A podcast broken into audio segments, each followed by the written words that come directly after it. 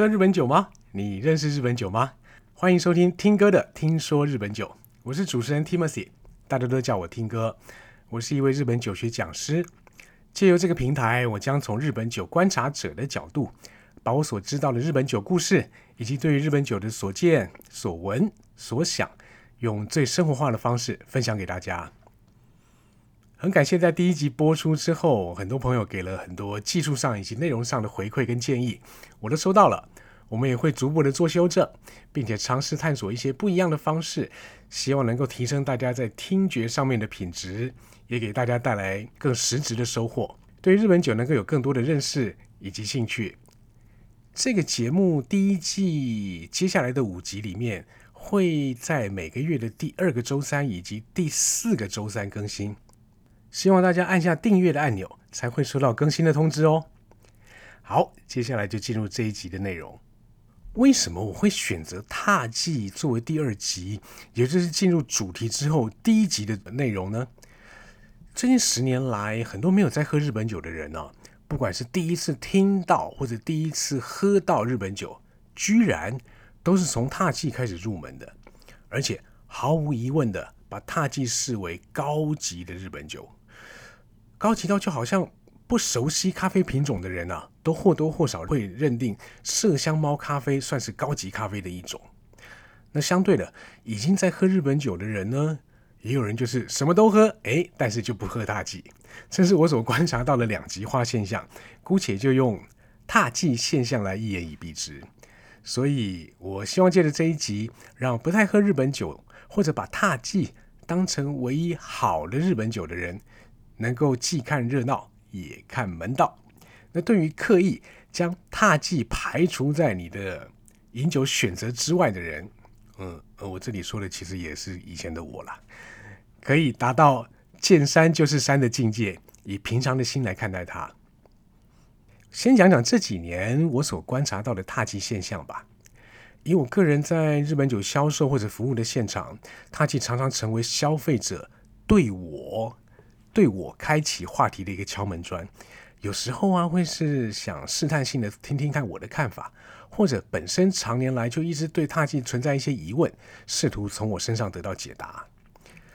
确实，踏迹实在太适合作为日本酒入门教科书的范本了，包括比方他用二哥三、三哥九这些明确的数字来解释精米的比例啦，或者因为它的价格非常明确。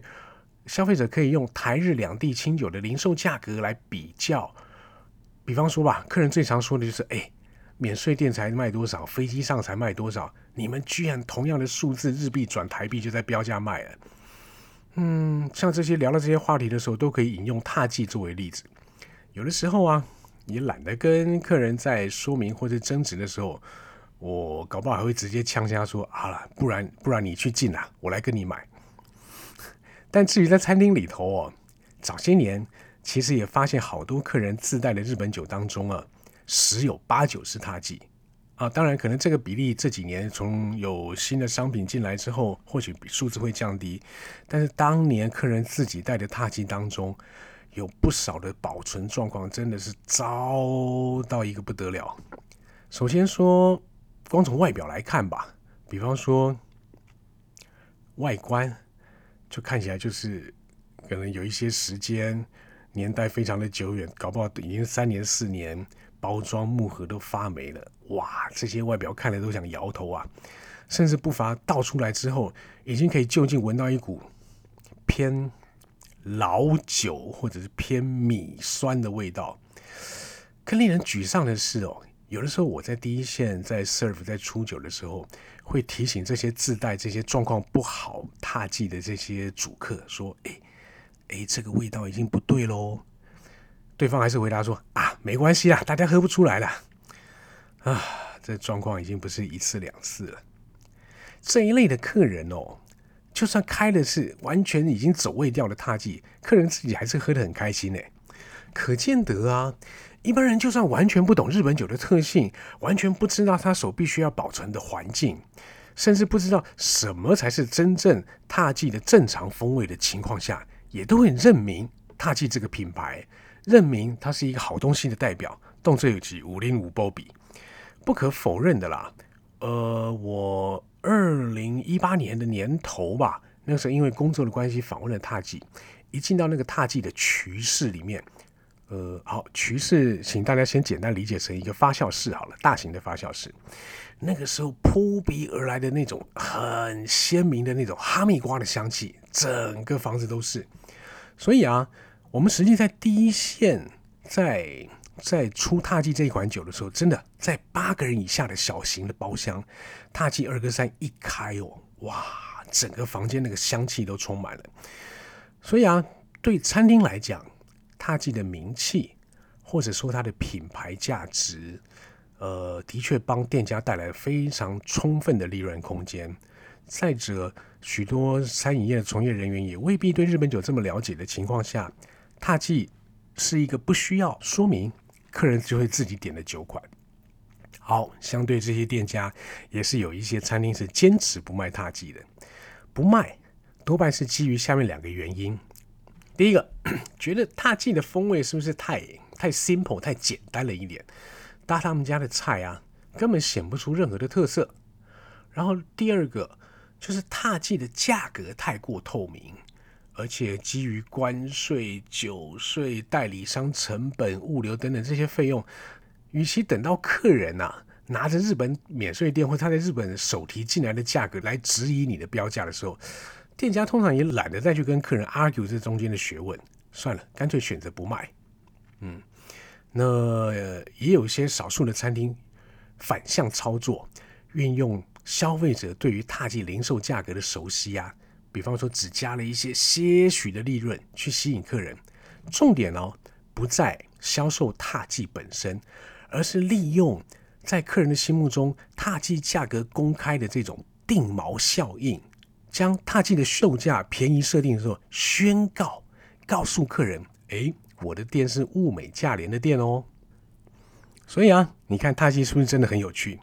喝的人也有分坚持要喝跟坚持不喝的差别，连卖的人也有坚持要卖跟坚持不卖的对比。好喽，聊完喝踏迹的人，聊完卖踏迹的人，接下来我想分享一下我个人在这十来年日本酒的从业生涯里头不同的阶段，我自己个人。对于踏迹的好恶，以及对于踏迹的印象转换，说真的，我以前是对踏迹持负面态度的。至于为什么我会对踏迹持负面态度，我在台湾入行的算早，所以那时候能教我的人不多，只能靠自己的一己之力，呃，拼命接收一些资讯。说实话，我在入行当时，我没有认真研究过踏迹。所有片面凑起来的有关于踏迹资讯的拼图，我得到的结论，我当时十万年前得到的结论就是显示踏迹就是一个大型大量生产的工业化产品，没有度式，没有灵魂，没有酿酒人的五感去去变化，全靠数字管理。其实光凭这一点，我就下意识的把它视为一个我不爱的酒。我就把它视为一个假想敌，然后我努力推广自己喜欢的中小型规模的那种第九的酒造。比方说站在百货公司驻点的时候啊，一整天下来，只要当天踏迹没有成交，就会暗自窃喜。嚯，今天玩疯，踏迹一瓶都没卖到，或者是哈，今天卖了十几个牌子的酒，我一定要让更多人支持地球品牌。O N O N，加油加油！为什么那种心态啊？现在看起来有点幼稚，就是因为帕契它的品牌知名度其实已经在那边了。其实一旦遇到指名要买踏迹的客人，那那不就没有我自己发挥专业的舞台了吗？我听歌何许人也？卖踏迹，等我没值班的时候你再来买吧。卖踏迹还需要我出马吗？然后另外一个我当年不喜欢踏迹的原因。其实是我个人的性格吧，呃，我个人的性格属于比较中道而没有脾气的。我对于一些比较盲目或者是狂热的一些信仰或者信念，我说真的，我自己都会敬而远之。好，比方说，我刚才提到了，消费者即使认识不认识日本酒，这么多人都知道踏迹，而这些人对待踏迹的态度。或者他们喝到踏迹的品质，又未必是真正踏迹想要呈现的品牌模样，所以我就会怀疑这些东西啦。第二个，其实要聊一下我在二零一二年认识的陈伟仁。呃，陈伟仁现在在台湾的日本酒圈里面是非常有理想、有行动力的一个酿酒人。他已经不只当成是一个日本酒圈人，他已经是一个酿酒人了。今年很非常恭喜他，他在两个月前法国刚刚公布了 c l a Master 里面，他得到金赏奖，他酿了台中六十五号。但我二零一二年认识的陈伟仁并不是这样子。那个时候，陈伟仁身为踏迹的海外业务。我二零一二年那个时候在澳门工作的时候，跟他有了第一手的接触。我那个时候在澳门大昌酒店的 Sake Bar，他过来拜访。当下的谈话对我来说不是很愉快的。好，当然现在已经讲八年前的事情，我未必对话内容都一一记得。不过那个时候陈伟仁的表达方式让我觉得，好像在他的想法当中，踏迹会是一个好酒的。唯一标准，只要不是踏迹的东西，应该都没有资格称得上好酒。这一点让我颇不以为然，也让那一次的对话把我对踏迹的排斥拉到一个最高点。但后来回头想想也可笑，我把问题看得有多大，其实就意味着我的能力有多小。好长一段时间才把它放下来。呃，好了，这边还是亡羊补牢一下。陈伟仁今年他酿的那个台中六十五，我自己喝过，我会把它形容成一个下过雨之后的那种清新感。不知道各位听众朋友可不可以体会那种感觉？好，我们继续回到主题。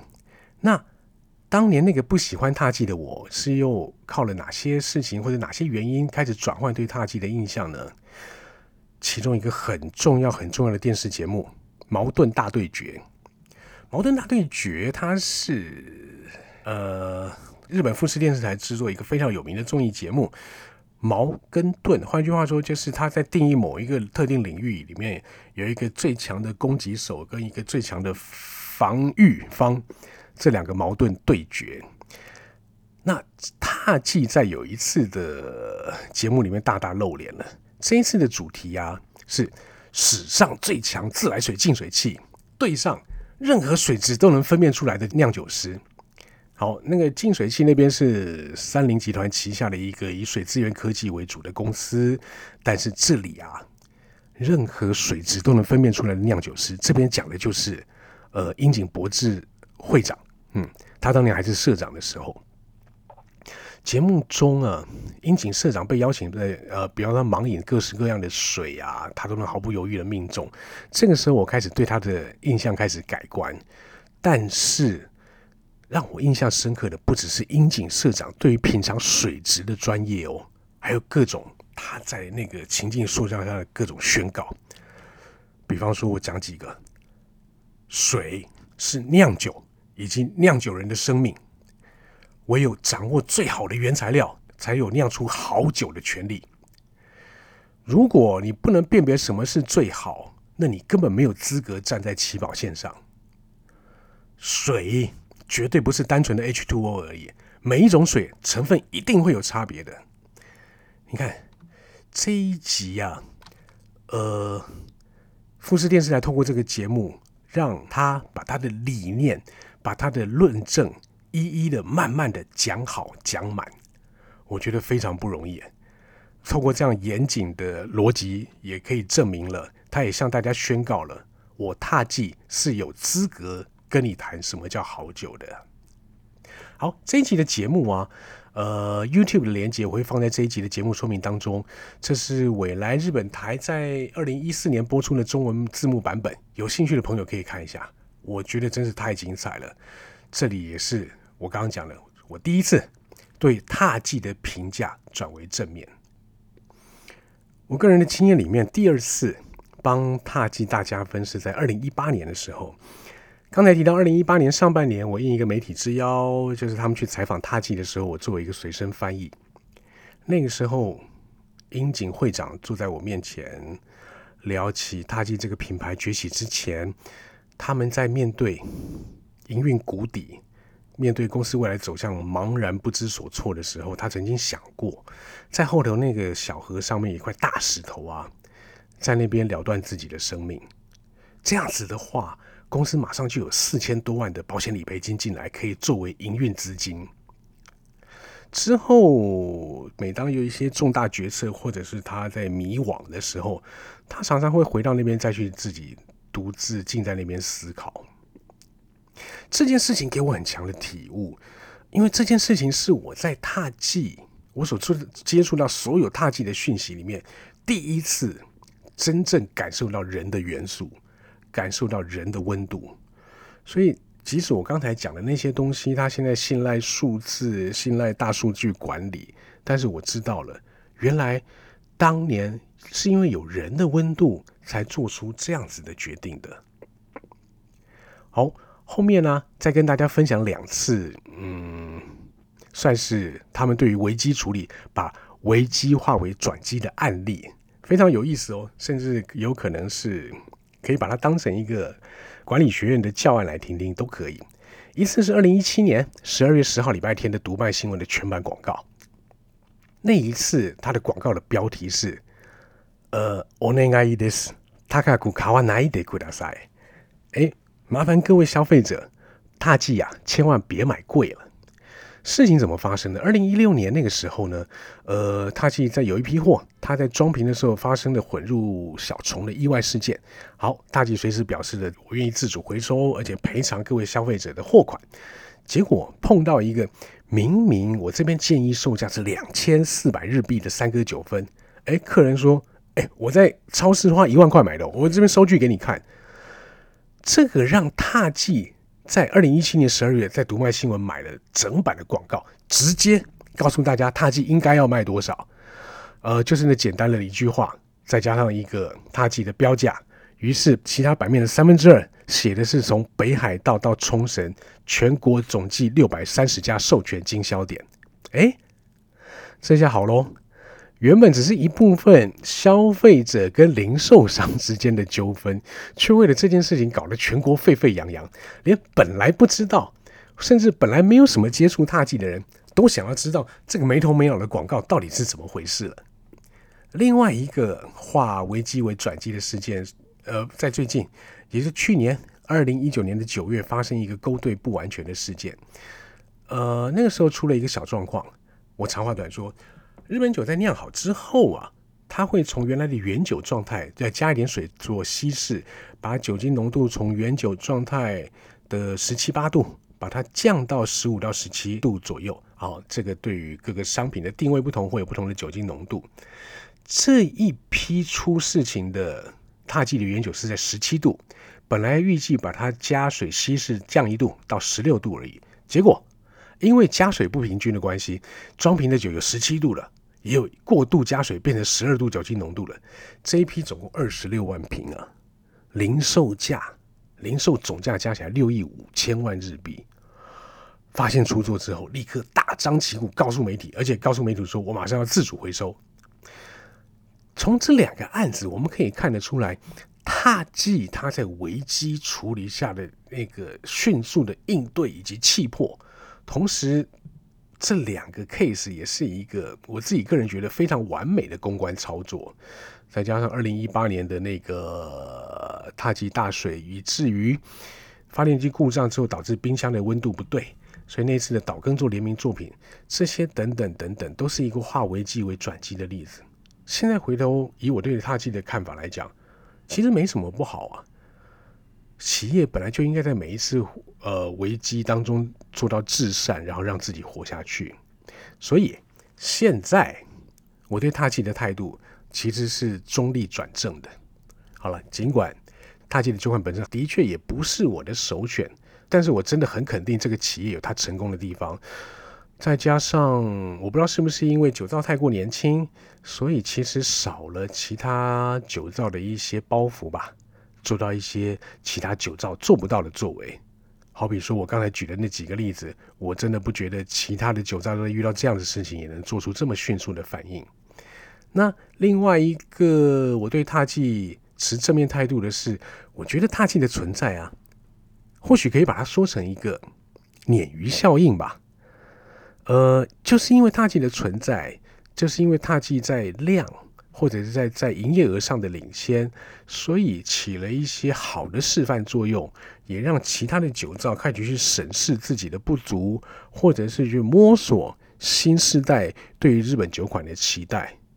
有了踏气这只鲶鱼在这个日本酒圈里面，我相信整个日本酒圈或者整个日本酒造会是一个正面而良性的循环吧。以上我讲的这几个案例都显示出来，他其实他的经营思维啊，其实已经跳脱上地方上的品牌，而是放眼到全国甚至国际市场了。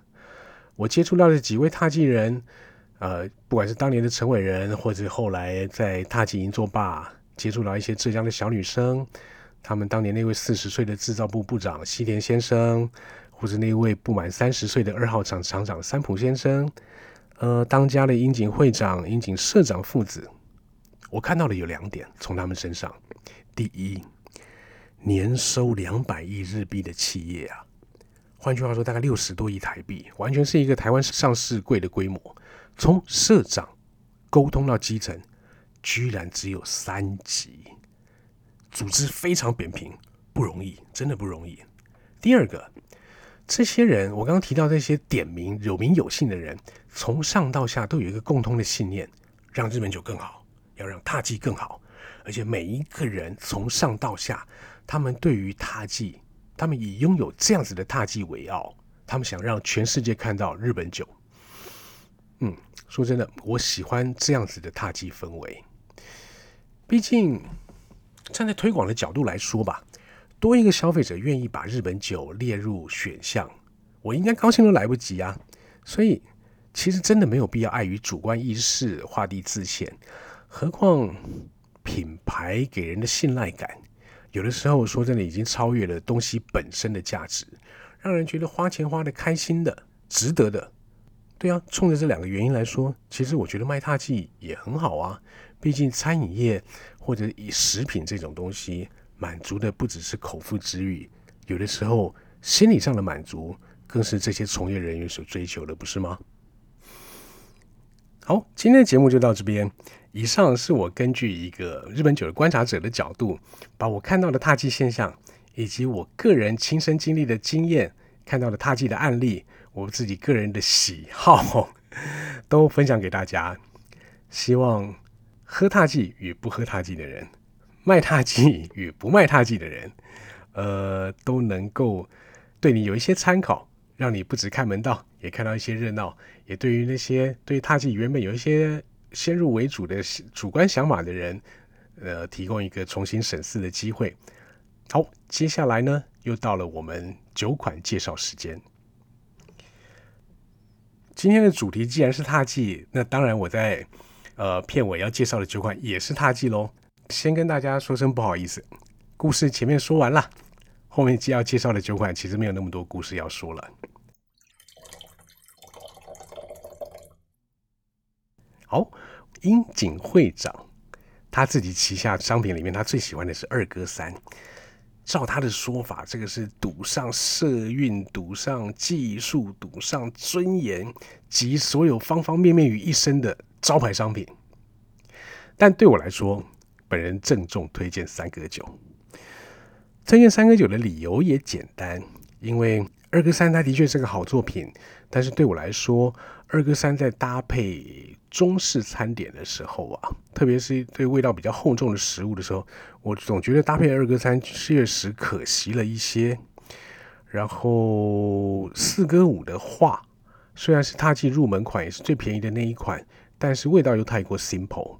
我觉得介于这个两款中间，不但能够保持住踏迹大吟酿一系呃所继承的那种花果香气，以及如丝绸般的那种细致感之外，一个很重要的啊，让我选三个酒的理由就是性价比。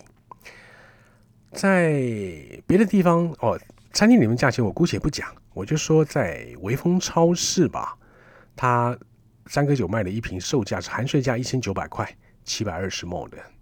那相较于二哥三分三千两百八十块，嗯嗯，在金磨了十六趴，大概价钱往在往上再 mark up 一千三，这个对我来说，嗯，好像还是有那么一点价差。好，不开玩笑了，应该这么说吧。我自己个人喝到精米比例啊，就是把米磨到剩下四十 percent 或四十 percent 以内的酒款，他吉的三哥酒无疑是性价比最高，然后风味上或者是完整度来说，是我自己觉得堪称最成熟、性价比最好的一款作品。好，以上纯属个人介绍。呃，他记的酒款，听歌的推荐，三个九分。今天的节目就到这里了。如果你喜欢我的节目，请记得按下订阅的按钮。如果大家对于日本酒还有什么异想天开啊、天马行空的问题，或者对于什么样的主题特别感兴趣、想了解的，都欢迎写信到我的 email 信箱。我是听哥，我们下回空中见，拜拜。